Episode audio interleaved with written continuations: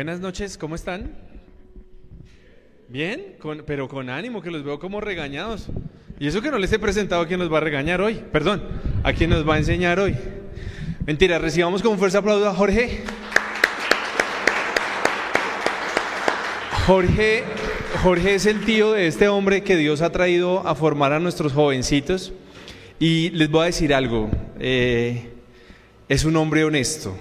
A los 15 minutos de conocerlo, me dijo, yo no soy perfecto, yo he cometido errores, pero Dios sigue actuando en mi vida. Y cuando me dijo eso, se ganó mi confianza y por eso hoy está aquí. Y hermano, que Dios te use aquí, Dios te bendiga. ¿Cómo están?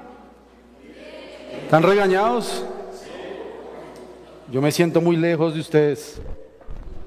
Por favor, ponen las cámaras aquí, que es que este es mi ángulo hoy. Ah. ¿Cómo están? ¿Bien? ¿Están, ¿Por qué se hacen tan lejos? ¿Por qué dejan sillas vacías? Vamos a hacer un ejercicio. Después de que yo haga la enseñanza, al que esté de últimas le va a, le va a pasar aquí adelante y expone mi enseñanza. ¿Listo? El que esté de últimas. Al que esté de últimas. Entonces, le, entonces les recomiendo que el que esté de último, ese paso y hace el resumen. ¿Listos? Muy bien. Ay, el último se salió. Muy bien. Pues es un gusto estar aquí, además qué sitio tan lindo. ¿Está muy duro o para mí está muy duro? ¿Está bien? Em, conozco a John hace, ¿cuánto nos conocemos? Como tres días con pasado mañana. No, mentira, hace unos meses ha sido, he conocido su vida, me ha contado lo más profundo de su corazón y aún así lo aprecio, así que no es tan mala persona. Bueno, hago parte de un ministerio que se llama Especialidades 625 y nuestro ministerio se enfoca en acompañar iglesias en el discipulado de las nuevas generaciones. Nuestra carga ministerial es los niños, los preadolescentes, los adolescentes y los jóvenes. Entonces, esa es nuestra tarea. Vengo de estar en una iglesia en Fontibón y en la mañana hicimos un seminario para liderazgo y en la tarde un seminario para padres. Entonces yo me dijo, uy, hermano, pero todo el día ahí va a estar. Y yo, sí, de una, eso es lo más chévere. Cámbiase a una casa a ver fútbol y de fútbol tan malo, entonces mejor enseñar la palabra de Dios. Bueno, ¿qué tal? ¿Trajeron Biblia? En el pero no se van a poner a chatear. ¿Listo? Bueno, y, y esta, esta enseñanza antes de que busquemos la Biblia, o bueno, busque Romanos, Romanos, pero como está en la Biblia de pronto se distrae. Entonces ahorita buscan Romanos los que la tienen en el celular. Esta enseñanza surge de, que yo estoy, me he cansado en diferentes áreas de mi vida. Bueno, aquí les voy enseñando, soy maestro, entonces voy enseñando. Hay cinco carriles de desarrollo. O sea, uno puede verificar que una persona está en crecimiento en estos cinco carriles. ¿Alguno ha escuchado de eso? Hay cinco carriles de desarrollo de cualquier ser humano. El carril físico, o sea, todos tenemos un área física, emocional, espiritual, intelectual y social. ¿Por qué hablo de esto? Porque cuando uno es pastor o uno es discipulador, uno en estas cinco áreas puede ver si una persona está creciendo o en cuál está quedada. Hay gente que intelectualmente invierte mucho. Es más, normalmente cometemos un error. Invertimos en nuestra área intelectual y descuidamos otras áreas como la emocional o como la espiritual. Entonces, con estas cinco uno puede ver que una persona está equilibrada y, sea y tenga un crecimiento integral. Y yo en las cinco áreas en algún momento de mi vida me he cansado y me he sentido que he fracasado. Y me, harto a veces de no, de no cumplir. Por ejemplo, mañana todos estamos como a la expectativa de que pase a partir de mañana con el nuevo gobierno y con ¿sí o no? Algunos que tienen temor, otros están a la expectativa de eh, que por fin, yo qué sé. Pero todos están a la expectativa, sea para bien, sea para mal, pero todos están a la expectativa. Unos con emociones hasta demasiado nocivas y enfermizas, porque no se va a acabar el mundo. Otros, otros al otro extremo, todo va a ser mejor por fin. Todo Colombia va a ser el mejor país del mundo. Entonces, hay que tener equilibrio. Y a mí las situaciones así como tan extremas, pues me, cansan y me aburren de ver gente, porque uno invierte en la gente y la gente pone su esperanza en los hombres. Y creo que eso es una tontería. Perdón que hable así, voy a hablar con franqueza, no soy como de hablar con palabras como tan dibujadas, voy a hablar como yo hablo normalmente, como hablo en mi casa. Entonces me he cansado, físicamente me he cansado. Hace un mes junto con Eric y otro del equipo viajamos por, fuimos a nueve lugares a nueve lugares en cuatro semanas. Llegamos a la casa literal, cogíamos, ya hablo como mi hija, literal. Cogía la maleta, pues hago parte de dos organizaciones. Una es de campamentos y de convivencias para colegios e iglesias, y es de aventura, entonces es morral de, morral de campamento. Y el otro es especialidades, que es maletica gomela. Entonces, iba con mi morral, lo dejaba ahí y agarré la otra maletica. Había días que llegaba a las 11 de la noche, soltaba uno, me bañaba, dormía un par de horas y agarré la otra maleta y agarré para el aeropuerto. Así duró un mes. Entonces físicamente estaba agotadísimo. Y en una me mandaron eh, eh, por tierra un viaje largo y ese fue como el detonante, ya mi cuerpo no dio más. Y lo bueno es que dormí muchas horas, pero, pero viajar por tierra es desgastante. Y tenía que enseñar ocho veces en tres días, así que ese fue como el límite. Menos mal que era el penúltimo viaje. Cuando llegué ellos se habían adelantado a Santa Marta. Ya llegué allá, mejor dicho, para recoger con cucharita. Físicamente uno se puede agotar y lo he sentido. Pero hay otros cansancios, eso uno lo puede gestionar. Duermes un rato, te tomas un Red Bull o algo así por el estilo. Y en algo ayuda un poquito a ese tipo de cosas. Pero cuando es un cansancio en otras áreas, es un poco más complejo. Y emocionalmente también me he cansado. Y a, voy con esto y, y, quiero, y ahí es donde quiero enfocarlo en la enseñanza. A veces me he cansado de que como cristiano me propongo algunas metas y no las cumplo. Me propongo ser mejor creyente en mi día a día y no doy la talla. Y eso me aburre y me cansa. Yo llevo 33 años de cristiano. Conocí de Jesús a los 10. Ya saben cuántos tengo. Y yo creo, yo no creo que yo tenga 33 áreas malas de mi vida. Yo no creo. Pero si tuviera 33 áreas malas de mi vida y cada año lo hubiera trabajado con intencionalidad, yo sería un super cristiano y no lo soy. O si tuviera tres errores que fastidiaran a mi esposa, o 20, tenemos 20 años de casados, cumplimos este mes 20 años de casados. Si tuviera 20 errores que le fastidian a mi esposa y cada año lo hubiera trabajado, sería el mejor esposo. O si tuviera 14 errores como papá y durante los 14 años que tiene mi hija mayor lo hubiera trabajado con intencionalidad, uno cada año, sería el mejor papá. ¿Y por qué no lo hago? ¿Y por qué a veces no soy mejor papá que fui el año pasado? ¿O porque a veces no soy mejor esposo que el año pasado? Entonces me canso y me fastidio, porque yo hago un análisis de mi propia vida. No para darme palo y sentirme el peor, sino para cambiar, pero a veces siento que no lo logro. Y es que yo paso de ver una verdad de Dios, paso de ver una verdad de Dios a quererla aplicar. ¿Cierto? Eso es lo que uno hace. Pues uno agarra la Biblia o el celular, no para chatear, sino para leer la Biblia. Y entonces yo veo una verdad de Dios. Dios me dice, por ejemplo, que sea amoroso. Entonces yo lo veo en la Biblia, la Biblia dice que, que debemos expresar el amor, que nos conocerán por el amor. Eso dice la Biblia. No nos conocerán porque hacemos eventos o tenemos lindos templos o porque somos prósperos. No, no dice eso. Dice la Biblia que nos van a conocer como creyentes por el amor que le tenemos a Jesús y le tenemos a los demás. Entonces yo digo, uy, eso está chévere. Me anima y salgo a ser amoroso y no lo logro. Y fracaso. Y me equivoco. Y salgo. Y entonces salgo en mi carro y salgo de la rampa en mi edificio. Y entonces medio asomo la punta y pasa un señor caminando y yo quiero frenar, pasa con su perrito. Y yo quiero frenar y el Señor quiere que yo frene no sé dónde, pero de una vez me mira. Si la mirada mataran, ahí me acribillaba. Y me mira feo porque no freno donde Él quiere. y ya se me empieza a quitar esa idea de amar a los otros. Y entonces quiero, voy andando y sigo en mi carro por la novena, que es un montón de trancones, y ver tanto trancón, y ver que el semáforo apenas pasa, yo cuento cuántos carros van a pasar, el semáforo pasan cinco carros. Y entonces se pone en verde, y veo que no arrancan y como mi carro es más alto miro que el tercero de allá, el bendecido de allá, está mirando el celular. Yo pillo, pillo, sí, cojo ese, ese pito y empiezo, ¡ay, mira el celular! Ponga atención. Y entonces eso de dar amor se empieza a perder. Y estos tipos, ni el del perro ni el Señor se han dado cuenta que yo ya estoy odiando a la humanidad. Y cuando llego al lugar donde puedo gestionar, ya voy a tener una relación con otros, donde puedo extender el amor, la gracia, la misericordia. Ya no quiero, porque la experiencia de la mañana ya me dañó el ambiente y no logro ser amoroso. ¿Se han escuchado el fruto del Espíritu? ¿Saben cuál es el fruto del Espíritu? ¿Alguien se lo sabe? ¿Lo puede decir?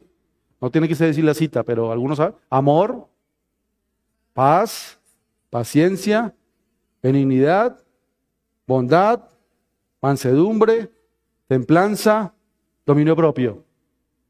Ese es, el, fruto del Espíritu. ¿Qué significa el fruto del Espíritu? Significa que eso es un montón de cualidades que Dios le da a sus hijos cuando tienen una experiencia con el Espíritu Santo de Dios. Cuando se encuentran con Jesús. Imagínense, es como si usted se relaciona con Jesús y Él le da su combo, le da un montón de características. Pero a veces creemos como cristianos que eso significa que Dios no lo da y de repente, ay, ay, amo a todo el mundo. Mire, mire, siento una paz. Nah, eso no se gestiona así.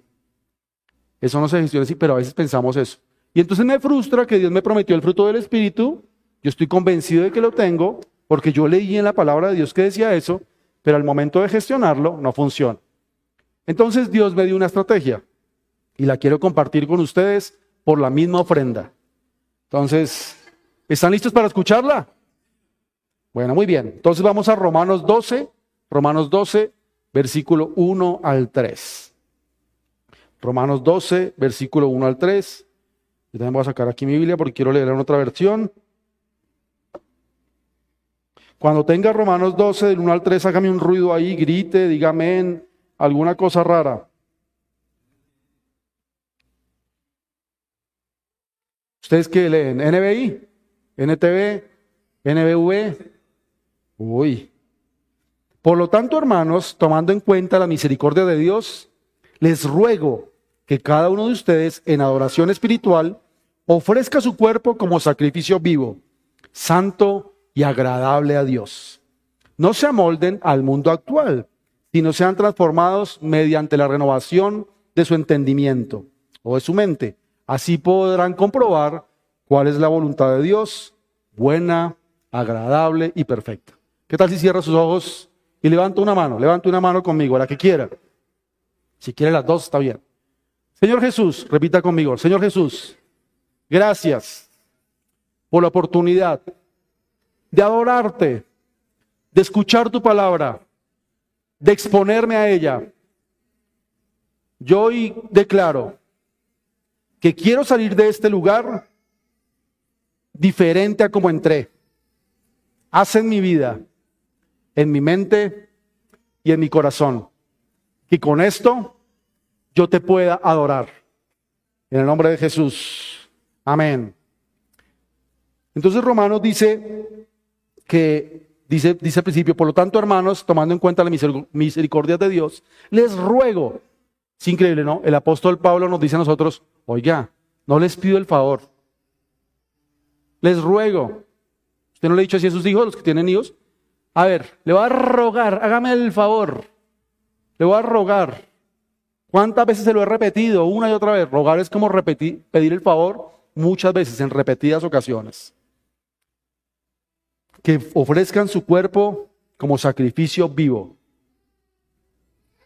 Dice, no se amolden, no se amolden al mundo actual, sino sean transformados mediante la renovación de su mente. Entonces aquí Dios nos está hablando de dos conceptos, uno espiritual y uno mental, o sea, de dos áreas. Yo les dije que va a cinco carriles de desarrollo. Aquí habla de dos, el que tiene que ver con el alma y el que tiene que ver con, el, con, con las emociones, o mejor, tiene que ver con las emociones, el que tiene que ver con lo espiritual. Entonces, como les dije que les voy, a, les voy a dar un proceso que yo entendí, el primero sí está aquí, y yo ahí no lo estaba haciendo mal. El primer concepto o el primer punto de la enseñanza es creo. ¿Cuál es el primero? Creo, creo. Creo de creer, creo de tener fe. Dice el versículo 1, por lo tanto, tomando en cuenta la misericordia de Dios, que cada uno de ustedes presente su cuerpo en sacrificio vivo. Un sacrificio es dar algo para que sea, para que muera. Uno no puede dar su cuerpo si uno no está seguro de por lo que uno muere. Es una, una causa justa. Muchos han muerto por causas justas. Uno se acuerda de la película Corazón Valiente. William Wallace dio su vida por Escocia. Otros han dado su vida por un familiar, por un amigo, por su pueblo. Pero uno, uno da la vida pensando que el otro se salve, que el otro haga algo con su vida. ¿Me acuerdo una escena de Rescatando al Soldado Ryan? ¿Se acuerdan? ¿Alguno vio esa película? Una película de Tom Hanks. Y al final, pues salvan al soldado, ¿no? Se mueren cientos de soldados, pero rescatan al soldado. Y lo que le dice el comandante es, haz que esto valga la pena. ¿Sabe qué sirve rescatarlo si usted no hace algo valioso con su vida? Me encantó esa escena. O sea, cuando uno sacrifica algo es porque uno sabe que ese sacrificio va a dar un fruto impresionante. Entonces, cuando te están diciendo que sacrifiques tu cuerpo, es porque estás convencido que por lo que lo haces es válido, es poderoso. Y aquí dice que sacrifiques tu cuerpo, es para Dios. Pero lo primero es creer eso, tener fe de que tú entregas todo de tu vida, de que tú cambias, de que tú cedes tus derechos, de que tú eres transformado, de que tú dejas de hacer ciertas cosas, porque si estás en este estado de creencia, algo bueno va a pasar. Entonces tienes que creer en el Señor. No es venir a la iglesia, no es tener amigos cristianos, eso no es lo que te transforma la vida. Tú cambias algunos hábitos, teniendo relaciones cristianas. Posiblemente no te expones como con otras amistades, pero eso no cambia tu vida. Tampoco cambia tu vida cantar lindas canciones o escuchar buenas predicaciones. No, eso no cambia la vida. Lo que cambia la vida es conectarse con Jesús. Y eso es creer. Creer es conectarse con Jesús. Tiene que ver con el corazón. La palabra de Dios dice que sobre toda cosa guardada, guarda tu corazón. Y cuando habla de corazón, habla de los pensamientos. Más, otra versión lo dice. Sobre toda cosa que guardas, guarda tus pensamientos. El corazón es ahí, la mente, donde, donde maquinas tus pensamientos. La Biblia dice que todo lo que debemos pensar es lo bueno, lo amable, lo que es digno, lo que trae bendición. Pero muchas veces nuestro, nuestro pensamiento, ¿qué es? Hmm, nos va a ir mal, hoy va a ser un mal día, no pinta bien el futuro para mí ni para mis hijos. Hoy muchos no quieren tener hijos. ¿Se han escuchado? Porque no les quieren dar un mal futuro. Y yo no lo comparto, pero lo entiendo. Pues, de cierta manera me parecen responsables. No sabemos qué vaya a pasar, mejor no tengo hijos.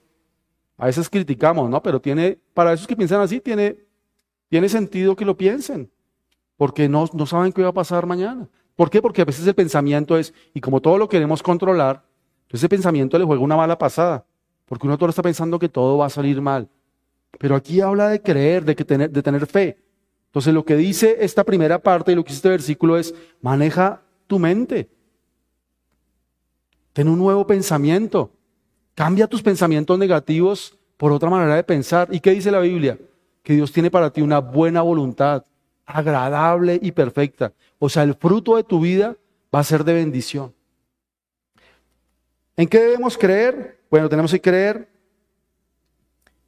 en que Jesús es la única fuente de dirección. Tenemos que creer que es la única fuente de provisión. Y les tengo un ejemplo para esto. ¿Han escuchado de Daniel? ¿Han escuchado el libro de Daniel? ¿Conocen la historia de Daniel? ¿Qué conocen de Daniel? ¿Qué, han escuchado del libro de Daniel? Eso es cristianismo fase 1, clase de párvulos. Hay dos historias de Daniel que no las sabemos casi todos. Si es su primera vez en una iglesia cristiana, estoy seguro que usted ha escuchado esa historia. ¿Cuáles? Hay una de Daniel con unos animalitos, así melenudos, que empiezan con L y terminan en Eón. ¿Se acuerdan? Daniel en el foso de los leones. ¿Cuántos han escuchado esa historia? Hay unos que no, entonces se las voy a contar. Daniel fue, fue llevado a Babilonia como esclavo. Y estando esclavo, entonces prohibieron, le tenía mucha envidia, y entonces prohibieron que adoraran a un Dios que era diferente al de los babilonios. Pero este no negociaba sus convicciones. Se puso a adorar a Dios y entonces como hay un edicto, pues lo tiraron al foso de los leones y los leones no se lo comieron. Ese es el resumen de la historia. Segunda historia conocida el libro de Daniel, ¿alguien se acuerda? De tres tipos encerrados. ¿Alguien le recuerda? Los tres en el horno de fuego. ¿Han escuchado? Sí, la han escuchado. Entonces a estos tres igual, igual. No quisieron arrodillarse frente a Baal y entonces, ¿qué dijeron? Ah, bueno, se van para el horno de fuego. Cambiaron. Los leones no funcionaron, ahora pongamos un horno, lo prendemos a fuego muy alto y que se consuman ahí. Y se asomaban y todo a ver el espectáculo. Y metieron a estos tres y de repente se pusieron a mirar y allá en el fondo no, no eran tres, habían cuatro. Y ah, ese es el ángel del Señor. Y ese horno como que se fundió ahí, no sé qué pasó, pero lo apagaron, eso no sirvió para nada, lo sacaron. Y dijeron que eso hizo que adoraran al Dios de esos tres hombres. Y a los que los condenaron, ahí sí lo echaron al horno y el horno ahí sí funcionó. Esa es la historia. ¿Cómo llegó a pasar eso? ¿Cómo este, esos hombres tuvieron esa victoria? Bueno, Daniel capítulo 1. Vamos a Daniel capítulo 1. Y quiero que miremos el versículo 8 de Daniel 1. Dice, pero Daniel se propuso no contaminarse con la comida y el vino del rey. Así que le pidió al jefe de oficiales que no lo obligara a contaminarse. Ese versículo no nos dice mucho. Les voy a contar la historia. Es uno de mis libros favoritos. Daniel vivía en Judá. Israel estaba dividido en dos regiones, o el pueblo de Israel. En Israel, Judá quedaba arriba, arriba Israel abajo. Ellos tenían dos reinos, como dos países, digámoslo así. Y primero acabaron con Israel y quedaba el pueblo de Judá. Y ahí estaba Daniel. Y de repente hubo una guerra con los babilonios y eso arrasaron hasta con el nido de la perra. Se llevaron todo. Y entonces en ese tiempo las guerras, habían dos cosas que mostraban que tenían la victoria como reino. Uno era agarrar todos los utensilios con que adoraban a sus dioses. Ese era como el premio. Eh, mire, porque estamos humillando al Dios de, de estos. Entonces entraron al templo y agarraron todo, todo lo que pertenecía o con lo que adoraban a, a Jehová, al Dios de los judíos. Eso era lo primero. Y lo segundo era llevarse la descendencia para que no volviera a crecer el pueblo. O sea, para que no tuviera gobernantes. Entonces ahí se encuentra Daniel. Y pero no se llevaron a cualquier, a cualquier joven. Dice ahí, usted mire los versículos anteriores, dice que escogieron los mejores jóvenes del reino y al resto los mataron. Y hasta algunas características. Tenían que ser inteligentes, tenían que ser bonitos, o sea, tenían que estar físicamente bien y muy sanos, porque en ese entonces también muchos morían. Y se lo llevaban con la idea de enriquecer el conocimiento de Babilonia y los preparaban para que ellos fueran sabios. Entonces a Daniel le mataron a sus papás. A Daniel se lo llevaron de su pueblo, entonces le arraigaron su cultura. A Daniel le cambiaron de idioma. A Daniel le cambiaron el nombre. Dejó de ser Daniel y se llamó Belsasar. Y a Daniel, o Daniel se volvió un eunuco. ¿Saben qué es eso? Le quitaron sus genitales por completo. O sea, le quitaron su hombría. Entonces, le quitaron todo lo que lo identificaba. Ya no me llamo así, ya no puedo hablar mi idioma, ya no tengo casa, ya no tengo familia, ya ni siquiera tengo hombría. Y ese es el contexto, eso es antes de este versículo. ¿Y saben qué dice aquí? Y Daniel, con todo esto que le ha pasado, dice, pero Daniel propuso en su corazón no contaminarse. ¿Cuántos de nosotros en el caso de Daniel hubieran dicho, ¿y dónde está Dios? ¿Yo qué voy a seguir a ese Dios que permitió que todo esto me pasara? Aquí hay algo que no está. ¿Saben qué es? Él creyó. Él antes de que eso le pasara, tenía su fe arraigada. Y sabía que no importara lo que pasara en su vida, él estaba consciente de que un día iba a venir por él un Salvador. Hoy nosotros podremos evidenciar por la ciencia y por la historia que Jesús sí vino y que Jesús sí resucitó. En el tiempo de Daniel no había venido. Era una promesa. O sea, Daniel siguió a Jesús antes de que viniera a la tierra Jesús. Y nosotros que ya sabemos que vino, a veces no tenemos la misma fe. Entonces el primer paso es creer. Aferrarse a una verdad es que Dios es único, que no hay como Él. Esa es la primera fase. ¿Cuál es la primera fase? Creer. Creer que Él es la única fuente de provisión. Dice, yo soy la vid y ustedes son las ramas. El que permanece en mí como yo en él dará mucho fruto y separado de mí nada pueden hacer. Debemos creer que Jesús es el único camino al Padre. Debemos creer que Él es la única fuente de satisfacción y debemos creer que Él es el único y suficiente sustentador. Creo. Ahora vamos al segundo paso. Y el segundo paso es creo. ¿Cuál es el primero? Creo. ¿Y el segundo? Pero aquí es creo de tener fe, de creer. Aquí es creo de crear, de crear, de ser creativo. Aquí habla de estrategia, de tener un plan. Tiene que ver con inventar, con construir. Tiene que ver con esta creatividad que se nos ha, se nos, se nos ha dado de parte de Dios. Dios es un Dios creativo. O si no, mira el de al lado. Es diferente a usted. En algunos casos es bastante gracioso el Señor. Y le puso un poco de humor a la cara del vecino. Porque Dios es creativo. Tiene que ver, esta creatividad tiene que ver con darle forma a este creo. Yo creo una verdad de Dios para mi vida. Entonces le voy a volver al fruto del Espíritu. Dios me dijo que fuera más amable con las personas. Porque yo me exijo mucho a mí mismo, entonces tiendo a exigirle a los otros también. Entonces Dios me dijo, tienes que ser más amable. Yo entendí esa verdad, está en el fruto del Espíritu, lo puedo llegar a hacer. Pero me saltaba a la tercera. Entonces me, me paro aquí. Y si Dios me dice que cree, cree una estrategia, que cree un plan, como esa verdad que está en la palabra de Dios, eso que está plasmado en papel, ¿cómo lo vuelvo una realidad? Y entonces ahí vuelvo al libro de Daniel. Daniel 1 del 8 al 2. Entonces miren lo que hizo Daniel. Acuérdense que él propuso en su corazón no contaminarse. Porque si probaba la comida del rey, era decir, acepto lo que tiene Babilonia para mí.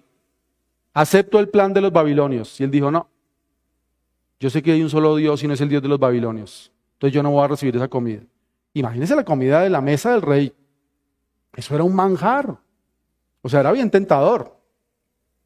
Y aunque era un esclavo, lo iban a tratar como una persona que estaba a la mesa del rey, por lo menos en la alimentación, lo iban a educar, le iban a enseñar el idioma y toda la cultura para que después, con todo lo que él había crecido y la educación que él tenía, pudiera aportar al reino y dar consejos. entonces Daniel capítulo 1, versículo 8 al 12 dice así, así que le pidió al jefe de oficiales que no lo obligara a contaminarse. Y aunque Dios había hecho que Daniel se ganara el afecto y la simpatía del jefe de oficiales, éste se vio obligado a responderle a Daniel, tengo miedo de mi señor el rey, pues fue él quien te asignó la comida y el vino. Si el rey llega a verte más flaco y demacrado que los otros jóvenes de tu edad, por culpa tuya me cortará la cabeza. El jefe de oficiales le ordenó a un guardia atender a Daniel, Misael, Ananías y Azarías. Por su parte, Daniel habló con este guardia y le dijo, por favor, haz con tus siervos una prueba de diez días. Danos de comer solo verduras y de beber solo agua. Entonces él tenía una verdad y era guardarse, ser íntegro en Dios. Pero no se quedó en eso, con la idea, sino él creó un plan y se lo propuso a otros. Él dijo a nosotros cuatro, primero convenció a sus amigos, porque él fue el que dice que él propuso y sus amigos seguramente creyendo también en el Señor, le, lo acompañaron. Pero le propuso al guardia, diez días. Y si estamos más flacos, pues nos va a comer la comida del rey, o córtenos la cabeza, o haga con usted lo que usted quiera con nosotros.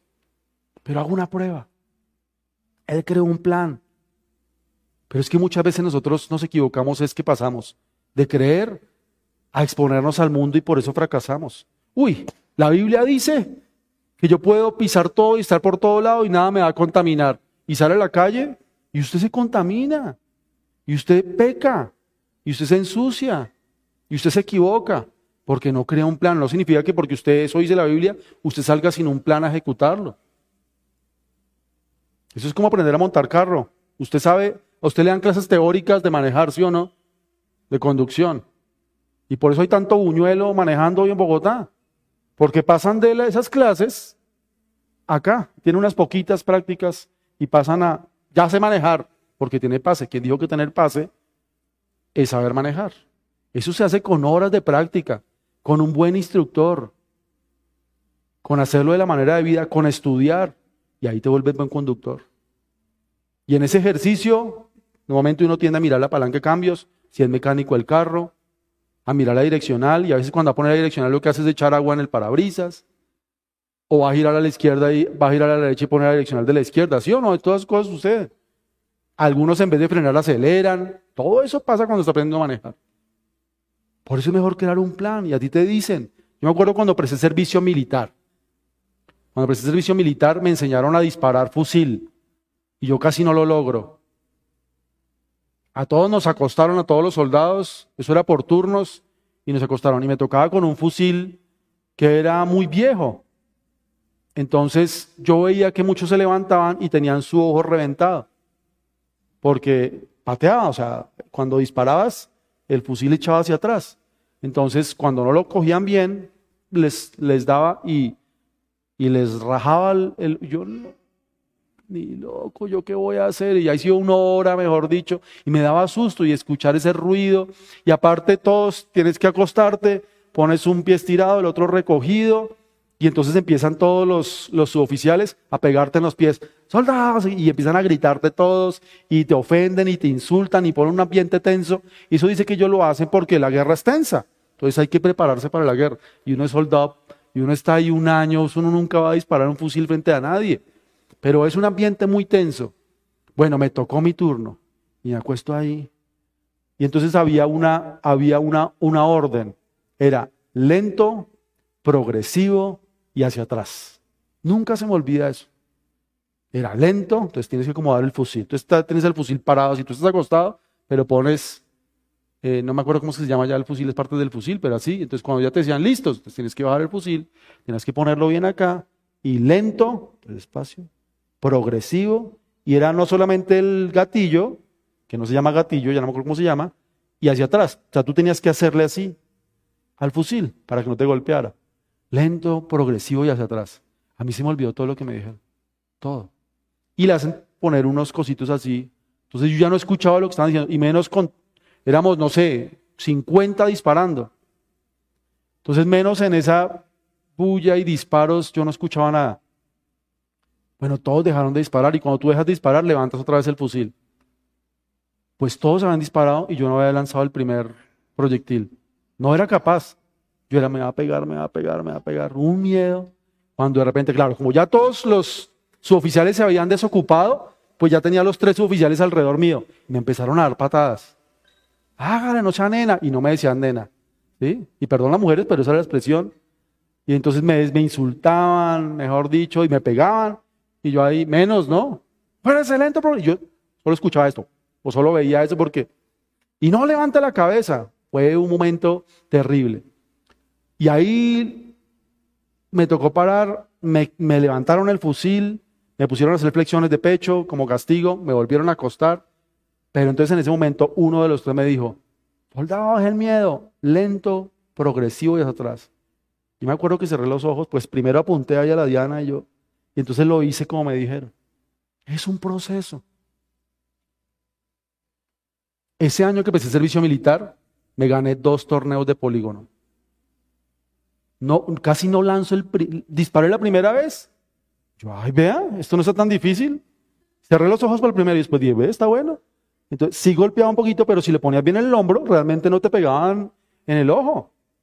Y me volví bueno y después me llevaron a otro y me tocó un buen fusil porque también eso depende del fusil. A usted le tocó uno muy viejo, está mal seriado, entonces usted no le pega nada. Y terminé hasta ganándome un permiso de 10 días por haber sido bueno en un polígono, en una competencia. Pero no fue de la noche a la mañana, lento, progresivo y hacia atrás. Y luego cuando entiendes una verdad de Dios, eso no es de la noche a la mañana que tienes que salir a practicarla. ¿Qué tal donde, no, pero es que Jesús andaba con prostitutas y ladrones. Vaya, salga de aquí y anda entre las prostitutas y ladrones. ¿Termina robando o en la cama? Porque tiene que ser lento, progresivo y hacia atrás. Porque es un proceso. Entonces tú pasas de entender la verdad del creo. Tengo fe en mi corazón. Yo tengo fe en esta verdad de Dios. Y yo estoy convencido que Dios me regaló el fruto del Espíritu y puedo ser amable. Pero ser amable con todo el mundo me cuesta, me cuesta. Me cuenta cuando yo estoy hablando y están chateando cuando yo estoy predicando. Eso me... Ah, es broma. ¿A quién le cayó? Es broma, es broma, es broma. Pero me cuesta. Me cuesta con algunos vecinos. Me cuesta con algunos vecinos, de verdad me cuesta. Tengo vecinos muy queridos. Uy, tengo algunos. Creo que eso no toca hablarles, creo que todos pasamos por ahí. Entonces, crear una estrategia para conseguir la victoria. Dice, no se amolden, ese versículo, no se amolden al mundo actual. No se amolden quiere decir discernir la diferencia en, en, en lo que debemos hacer a diario. Otra vez, no amoldarse es discernir la diferencia que debemos hacer a diario. No se amolden. O sea, no todos los días tiene que hacerse todo igual. Y no todo el mundo puede saludar igual. Porque si le sonríes a unas personas, unos van a entender que eres amable y otros van a entender que le estás coqueteando. O que estás buscando algo. Entonces, no todo es igual. Tiene uno que tener mucha sabiduría. Ser diferente. Dice que tenemos que ser diferentes. Esto es practicar el hacer comúnmente algo diferente. Que sea la marca del creyente. El creyente no siempre tiene que hacer lo mismo.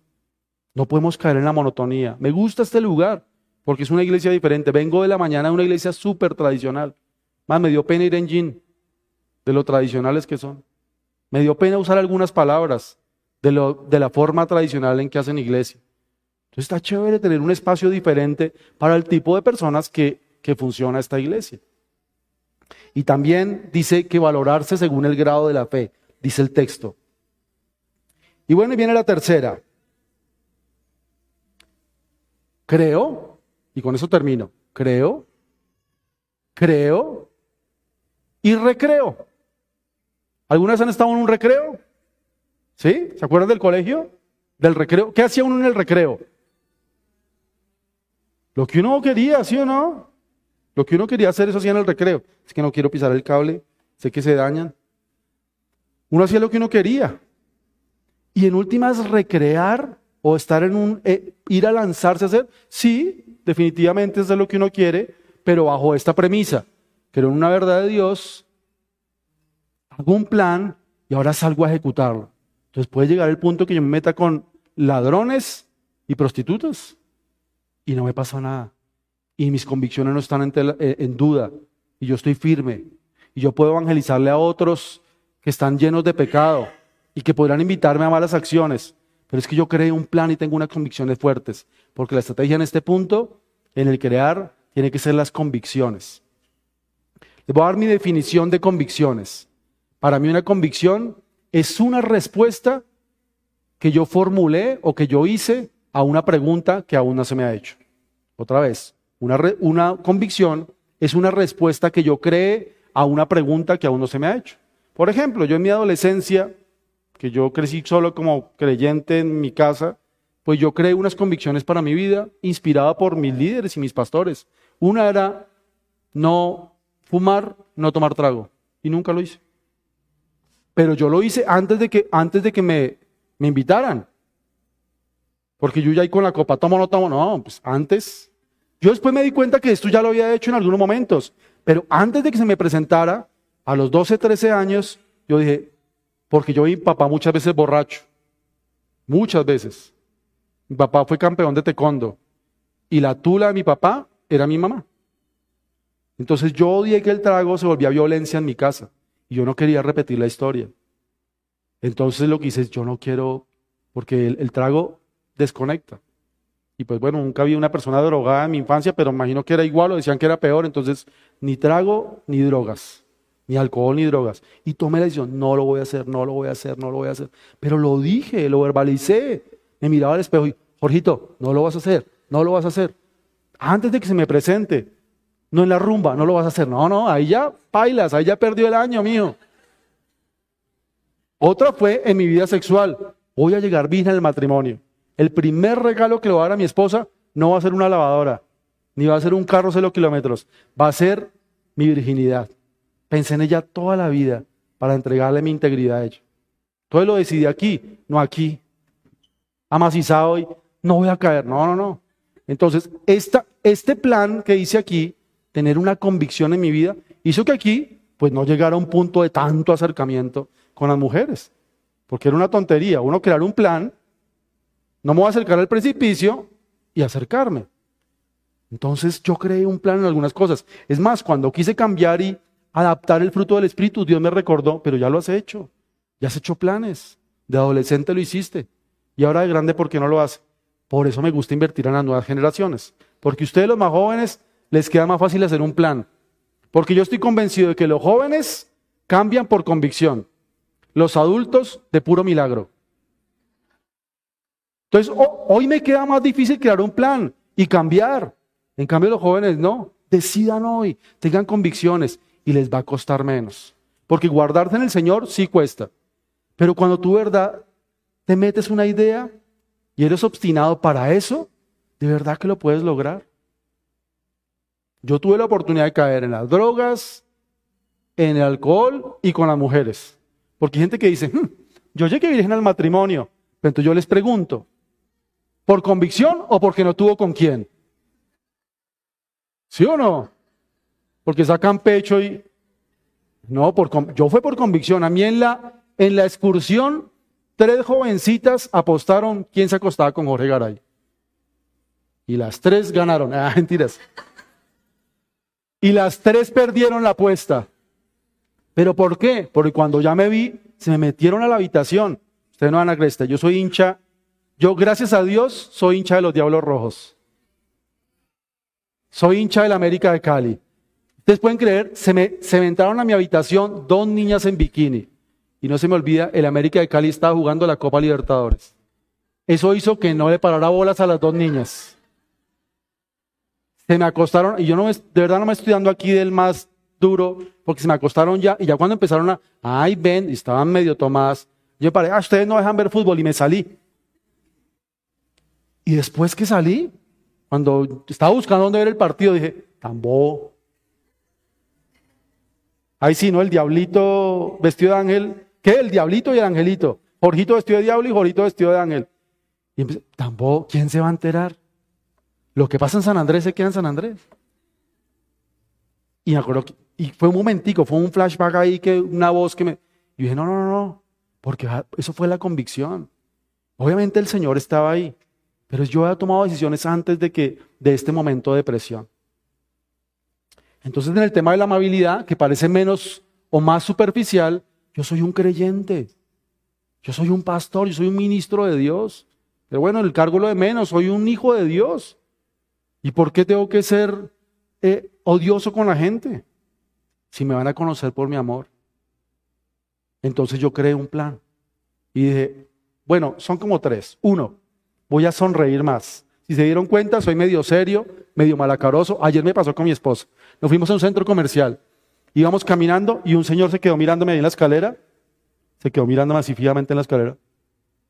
Y yo cuando me di cuenta, dije, que tendré en la cara? Y me di cuenta, Johanna, mírame la cara, la cara que estoy. O sea, yo me di cuenta que yo estaba haciendo esto.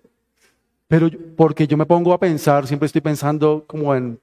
Soy como medio creativo, entonces yo estaba. Cuando pongo a pensar, cuando estoy así, es que sé que estoy pensando en algo. Claro, el tipo dijo: ¿Este man por qué irá estérico? Claro, yo así. Diría al man que va subiendo la escalera: Uy, ese man debe estar que mata a la esposa. Entonces yo le dije a Johanna: Mírame qué cara estoy haciendo y me voltea. La de siempre,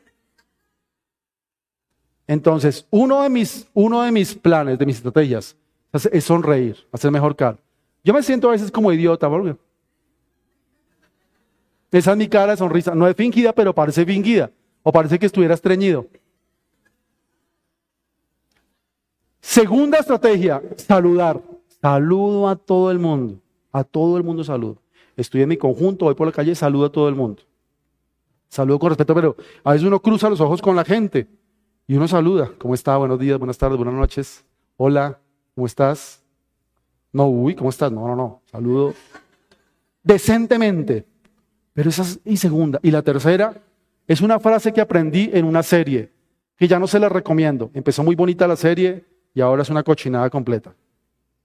Pero es de un médico y el médico es, tiene una frase y es, ¿cómo puedo ayudar? Me encantó, me impactó. Y ha sido una frase que yo he recalado para mi vida. Y le digo a la gente, ¿cómo puedo ayudar?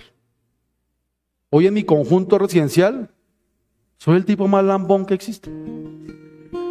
Siempre que hay un problema, me llaman. Pero les digo que eso salvó la vida, eso salvó la vida de mi esposa. En 2020 empezó la pandemia y de repente estábamos en la sala y mi esposa escuchó unos ruidos. Jorge, alguien se está matando. Era como abril, llevamos como un mes y eso nadie quería salir y al que le daba COVID llamaba a despedirse de la familia, ¿sí o no? Porque eso se iba a morir.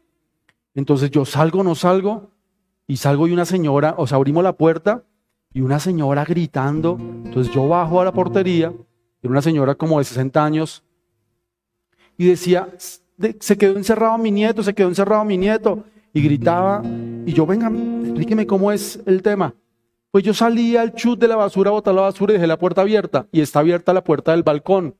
Entonces el viento cerró la puerta y mi hijo, mi nieto está gateando y el balcón está abierto. Y era gritando, pero imagínense.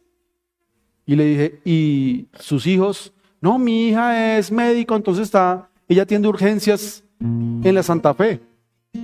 Entonces, y entonces después me botó una perla. Y yo tengo un marcapasos. Y yo, no, esta señora nos va a morir aquí.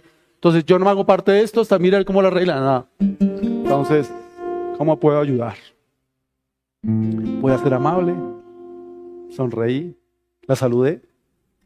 ¿Y cómo puedo ayudar? Entonces, le dije a un celador, usted váyase abajo del balcón y si cae algún bultico, mijo, mira a ver cómo lo agarra. Al otro celador le dije, va a traer un vaso de agua y oblíguela a sentarse y que tome aire. Le dije, tranquila señora, yo lo soluciono. Yo le dije eso y no tenía ni idea cómo solucionar.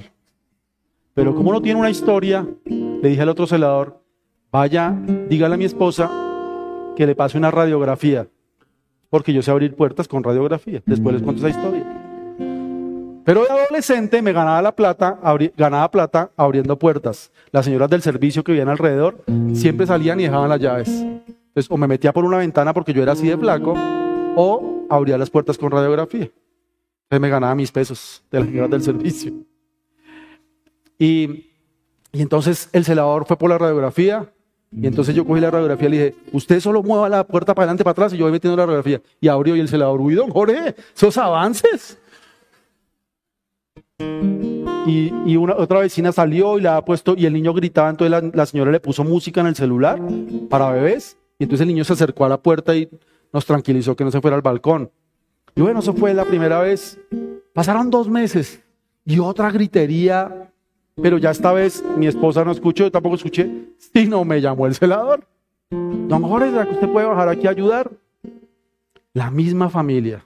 La señora, esta abuelita, un poquito difícil. Es una señora cartagenera, entonces tiene un tono de voz más alto de lo normal. Y, su y la, la, la mamá del bebé se separó en pandemia. Y este hombre, pues el esposo venía a ver al niño y tuvieron un roce ahí por, por un problema que tuvieron como pareja y empezaron a alzar la voz y todo. Y esa señora, la mamá de ella, pues por defenderla, pues le ayudó a la, le ayudó a la hija. Solamente le pegó al señor y le sacó un cuchillo. Y entonces ese señor que mide como uno ochenta y pico, él la empujó y eso se armó el borolo. Entonces los celadores me llamaron, don Jorge, ayude. Entonces yo bajo y en el sótano uno está él buscando a la señora por todo el parqueadero. En la portería los celadores tenían escondida a la señora. Y, y en el sótano 2 está médico destrozada en el piso llorando y yo viendo ese cuadro. Entonces yo metí al tipo a su carro, me senté a orar con él. Ah, después bajé donde Sandra, se llama la médico, y yo lo que hice fue abrazarle decirle, Dios está contigo. Y yo abrazándola, y ella de urgencias en la Santa Fe, en plena pandemia, y yo ahí, y yo sin tapaboca, yo dije, no, aquí me prendió todo. Ah, y, pudimos ayudarlos en ese momento hablándoles de Dios. Y así quedó la cosa, se tranquilizaron. Ahora me ven y me, bueno, me gané el aprecio de ellos porque, porque les ayudé. Y siguió la pandemia 2021, estamos a una semana de vacunarnos por edad. Y nos dio COVID. A los cuatro, a mis dos hijas, a mi esposo y a mí. Y mi esposa se puso muy mal, muy mal. Entonces yo me hice un examen porque yo estaba mal de salud y me salió negativo. seguí un mes. Hay una reunión del consejo de propietarios, yo era parte del consejo, bajé a la reunión y son puros viejitos y yo. Entonces yo estuve en la reunión y me subí y me seguí sintiendo mal y me fui a tomarme otra prueba positivo. Entonces, ¿qué hice? Llamé al celador y le dije, avísele a los del consejo que tengo COVID. Que lo siento, uno de ellos va a morir. Ah, mentiras. Le dije que, que me disculpe porque me... Entonces mandé la prueba negativa. Le dije, mire, pero decirle al celador que le diga seis era que le dijera todo el conjunto. Cosa que me benefició porque Sandra, la médico, se enteró. Y estuvo con nosotros todos los días del COVID. Mi esposa estuvo muy mal, muy, muy mal. Mi esposa está apta para ser entubada. Y ella me dijo, no, Jorge, no la lleves a urgencias. Yo, te la cuido. Tú haz todo lo que yo te diga. Y tu esposa va a salir del COVID. Y ahí nos tuvo, nos mandó oxígeno, nos mandó un nebulizador, nos mandó medicamentos todos los días. Porque yo abrí la puerta con una radiografía y porque vaya a hablar con ellos, no hice más. Estuve dispuesto, fui amable. Yo no hice eso para que me ayudaran. Pero Dios cuidó la vida de mi esposa. Un día mi esposa se levantó y respiraba y hablaba. Así empezó. Y yo estaba que me derretía. Pero si yo me desmayaba, pues ¿quién me ayudaba si ella estaba peor que yo? Entonces ahí dándomelas de valiente por dentro, temblando, y me dice, me dice mi esposa, yo creo que tenemos que hablar. Y es posible que yo falte. Entonces yo empecé a preguntarle cosas. Por ejemplo, le pregunté, si te mueres, ¿me puedo volver a casar?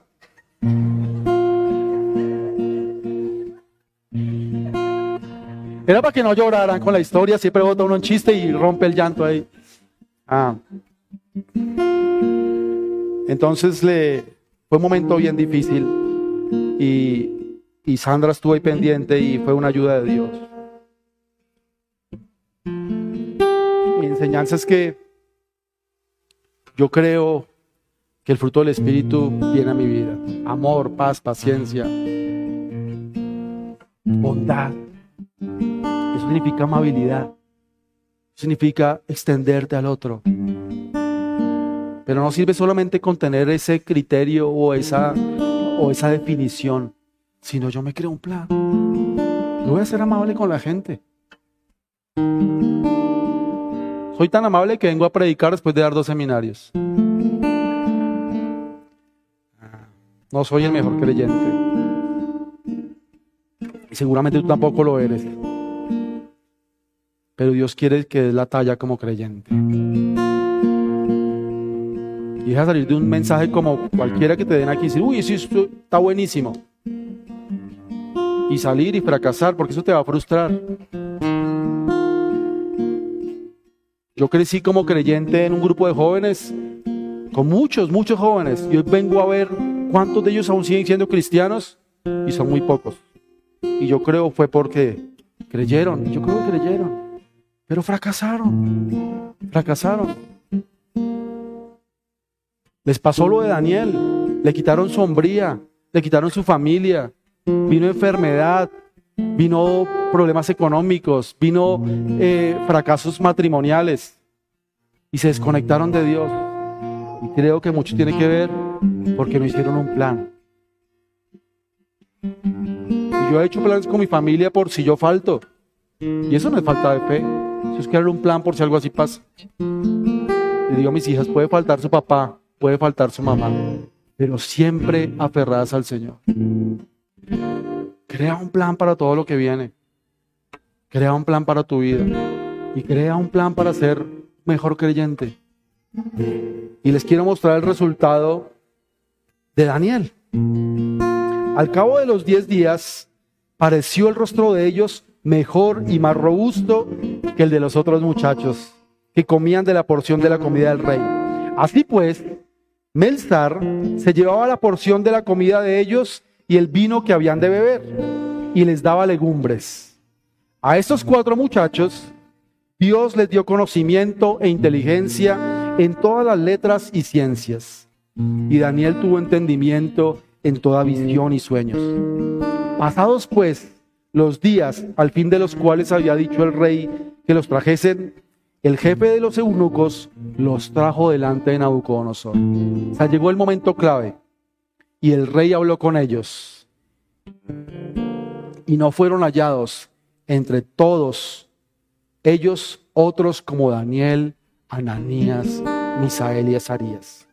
Ah, pues, así pues estuvieron delante del rey en todo asunto de sabiduría e inteligencia que el rey les consultó. Y los halló diez veces mejores que todos los magos y astrólogos que habían en todo su reino. Eso es Daniel 1 del 15 al 20. Daniel 2.48. Luego el rey puso a Daniel en un puesto prominente y lo colmó de regalos. Lo nombró gobernador de toda la provincia de Babilonia y jefe de todos los sabios. Pasó de ser esclavo a ser el segundo al mando. Daniel 3:30. Después de esto el rey promovió a Sadrach, Mesad y Abednego, o sea, Ananías, Misael y Azarías, a un alto puesto en la provincia de Babilonia, después de que salieron del foso del de, horno de fuego. Daniel 5:29. Entonces Belsasar ordenó que se vistiera a Daniel de púrpura, que se le pusiera una cadena de oro en el cuello y que se le nombrara tercer gobernante del reino. Daniel 6:28. Fue así como Daniel prosperó durante los reinados de Darío y de Ciro el persa. Pasaron tres reinados, tres reyes y los tres cayeron. Sus tres reinos tuvieron un fin. Y Daniel, el eunuco, el que le quitaron su virilidad, el que le quitaron su nombre, al que le quitaron su familia y su cultura, Dios lo levantó. Y Dios le quitó ese título de esclavo. Nosotros somos esclavos de muchas cosas que no hemos podido vencer y estamos aquí. Y Dios quiere liberarte a través de un plan. Y Dios quiere exaltarte. Y no hay nada mejor como cristiano que exponerte y decir, tuve la victoria. No creí que lo pudiera hacer. Yo no pensé que yo pudiera ganar en esta batalla. Siempre caigo en lo mismo. Tengo problemas con el dinero, tengo problemas en mi integridad, problemas relacionales. Siempre caigo una y otra vez. Y Dios te promete que si te dejas o dejas que Él trabaje en tu vida y creen un plan junto con Dios, vas a tener la victoria como la tuvo Daniel. Necesitamos un proceso donde lo inicial no sea la conducta. No se trata de que te portes bien. El cristianismo no es eso. El cristianismo no es quien se sienta en la primera silla, quien trae la Biblia debajo del brazo, quien diezma o ofrenda y quién es el que más sirve. Eso lo podemos hacer todos. Eso lo hace gente que ni siquiera cree. Hay gente muy buena que lo único que le falta es Jesús. Se trata de portarse bien. De eso no se trata el cristianismo. Se trata de tener convicciones reales de reino, y ponerlas en práctica para hacer la diferencia. Este mundo no necesita solo gente buena, necesita gente que impacte a otros. Yo les digo, tengo a Sandra, Sandra la médico y a su mamá la bélica, a esto, a esto, de ser creyentes en Jesús. Pero todo a su tiempo. Yo solo le hago caso a Él. Tienen una iglesia muy, tienen un templo muy lindo, tienen un lugar muy bonito. Pero lo más lindo de esto es sus corazones, sus vidas. Lo que hay que cuidar no son las paredes ni el techo. Cuidar es la vida de cada uno de ustedes. ¿Qué te está diciendo Dios? Donde no creas un plan y estás fracasando. Estás descuidando tu corazón. Te estás exponiendo a cosas que no deberías hacer y estás cayendo, mi querido. Y Dios quiere y tiene un plan para ti, pero quiere que lo escuches y quiere que medites y quiere que actúes de una manera diferente. Y así vas a tener la victoria y así vas a poder animar a otros. Y cuando eso ocurra y con tu vida le hables a otros, impactes a otros, este lugar se va a quedar chiquito porque la gente va a querer experimentar eso que tú experimentas. Y la gente va a querer vivir de esa manera en que tú vives. Señor, te damos gracias por tu palabra. Queremos recrear la vida de Daniel. Queremos recrear la vida de Misael, Ananías y Azarías. Queremos recrear tu palabra en nuestra vida hoy. Que tu verdad sea la verdad para nuestra vida. Que el fruto del Espíritu actúe en nosotros hoy. Señor, que todos los que estamos aquí salgamos hoy a ser más amables, a ser más amorosos, a perdonar y a pedir perdón, a vivir en confianza. Aquellos que tienen temor de lo que pase a partir de mañana, que experimenten tu paz. Aquellos que se le cruzan los cables, que tengan dominio propio. Pero es imposible creer en eso y tener la victoria si no nos sometemos a tu plan, a tu estrategia. Ayúdanos a ser conscientes de nuestras faltas y ayúdanos a someternos a ti para tener la victoria. Te lo pedimos en el nombre de Jesús.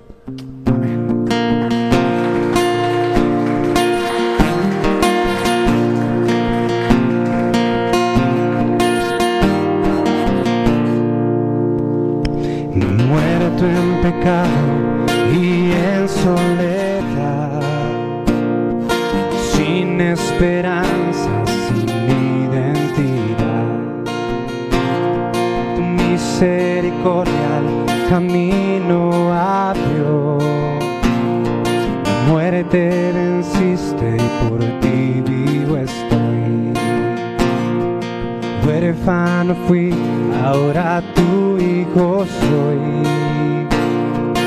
Me redimiste, me diste perdón.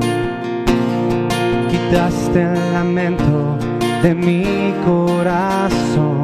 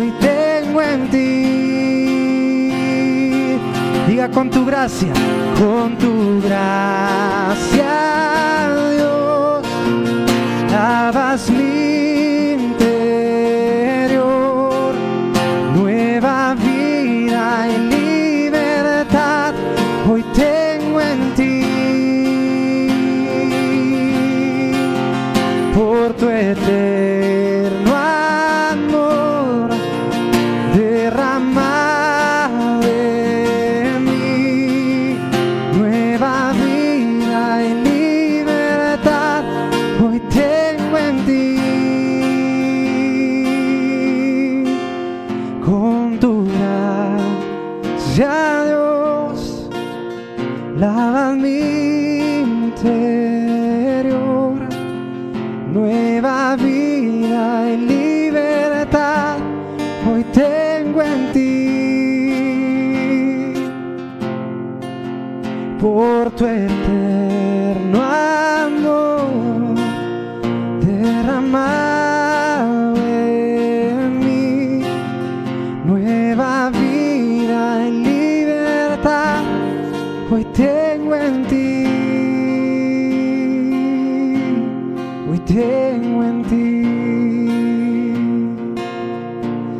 que esta semana podamos ser de bendición para otros, que esta semana podamos mostrar tu amor, Señor, a, no sé, a cualquier persona que tú pongas en, en nuestro corazón. Que esta semana, Señor, podamos comenzar a, a creer, a creer, Señor, y a recrear lo que tú quieres para nosotros. Gracias por este tiempo, gracias por tu amor, gracias por tu fidelidad, gracias porque siempre estás, gracias porque siempre suples, Señor.